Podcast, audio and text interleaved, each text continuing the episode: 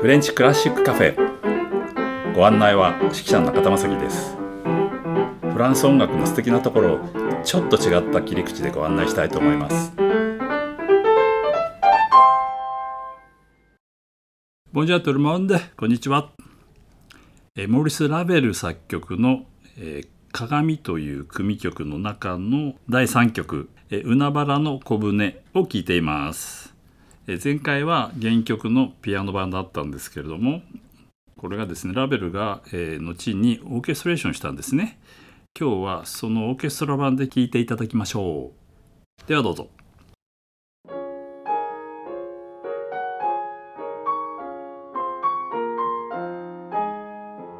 ここで使用していた音源は配信期限が過ぎたのでお聞きいただけません。あしからずご了承ください。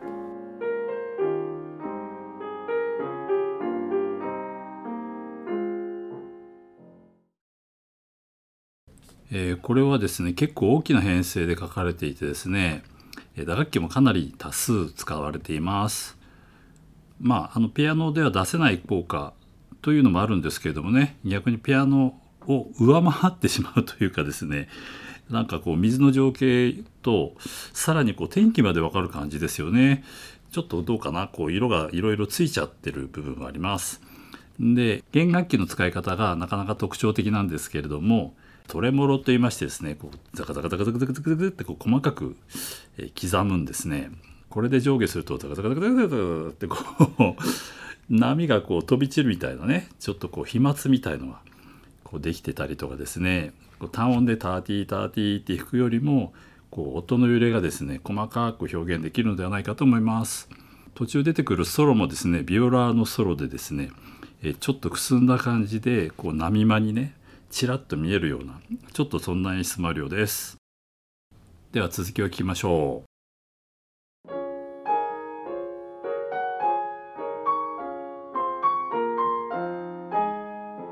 ここで使用していた音源は配信期限が過ぎたのでお聞きいただけません。あしからずご了承ください。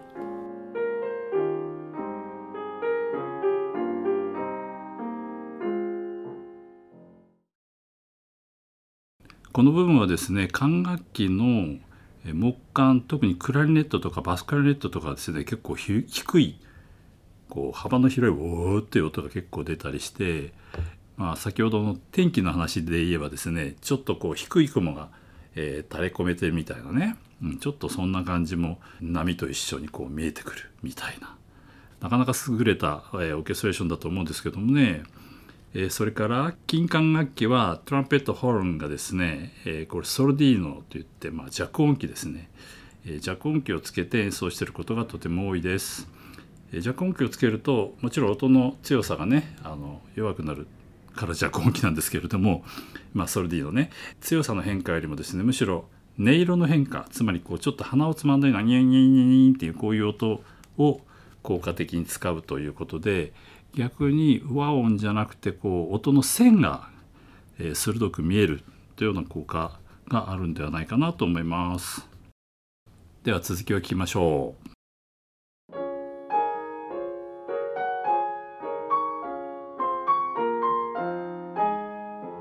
ここで使用していた音源は配信期限が過ぎたのでお聞きいただけません。あしからずご了承ください。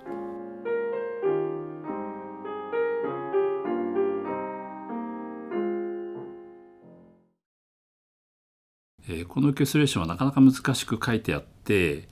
えー、オーケストラが好んで演奏するかなっていうとですねちょっと疑問ですよね。あるいは指揮者がこの曲を、えー、好んで取り上げるかな。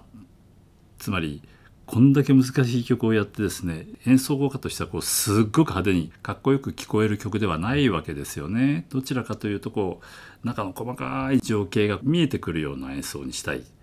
ということでですねまあ指揮者としてはなかなかこう取り上げにくいんじゃないかなっていう気もしますねですからもしかしてその対局としていい曲であるにもかかわらずなかなかこう聞かれる機会が少ないんではないかなっていう気がします。え事実ラベル本人もですねこのオーケストラ版はねどうもあまり気に入ってなかったようで生前は、えこのオーケストラバージョンをですね出版しなかったということですね。オーケストレーションの名人としてのラベルとしてはですね何が不満だったのかなってちょっと推理をしますとねおそらくその初期に書かれた、えー、ラベルの水の戯れなんかはどちらかというとこう水のねこうとってもこう澄んだあるいはその濃淡でいうと淡の方の表現であってこうすごい純粋な部分があるわけですね。で今回のこのこの曲は割とそういう意味ではこういろんな色がついてしまうというかですねまあ言えば、えー、油絵みたいなちょっと感じになっちゃっていてその辺の感じが最初にピアノで描いたイメージとちょっと違ってきたんではないかなっていう気もします。えそれは楽器の使い方にもよるんですけどもね。え以前あのクープランの墓の組曲を聴いていただいたと思うんですけれども、まあ、これラベルがピアノのために書いた曲なんですが、えー、後にオーケストラ版にやはり編曲してるんですね。で中でトッカータといって、まあ、ピアニスティックにですねとてもテクニックとしては難しいつまりピアノで難しいっていうのは同じ音を何度も弾くタカタカタカタカタカとこうや つまり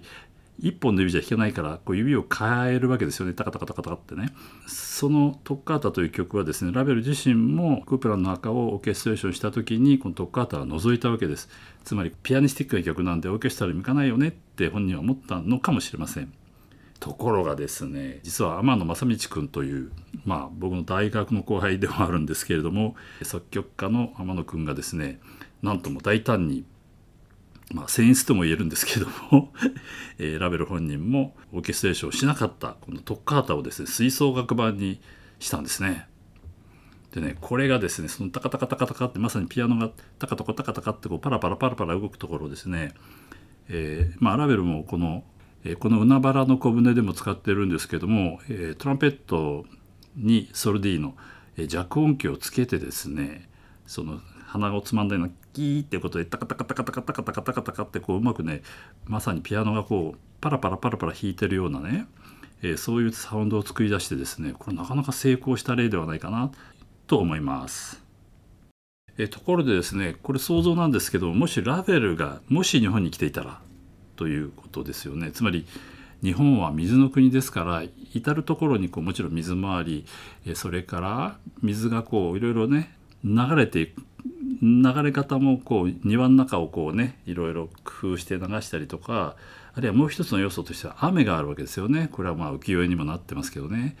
えー、そういうことをですねもしラベルがこう感じて、えー、それを曲にしたらちょっとどんな曲ができるかなっていうのもなかなか楽しい想像だと思います。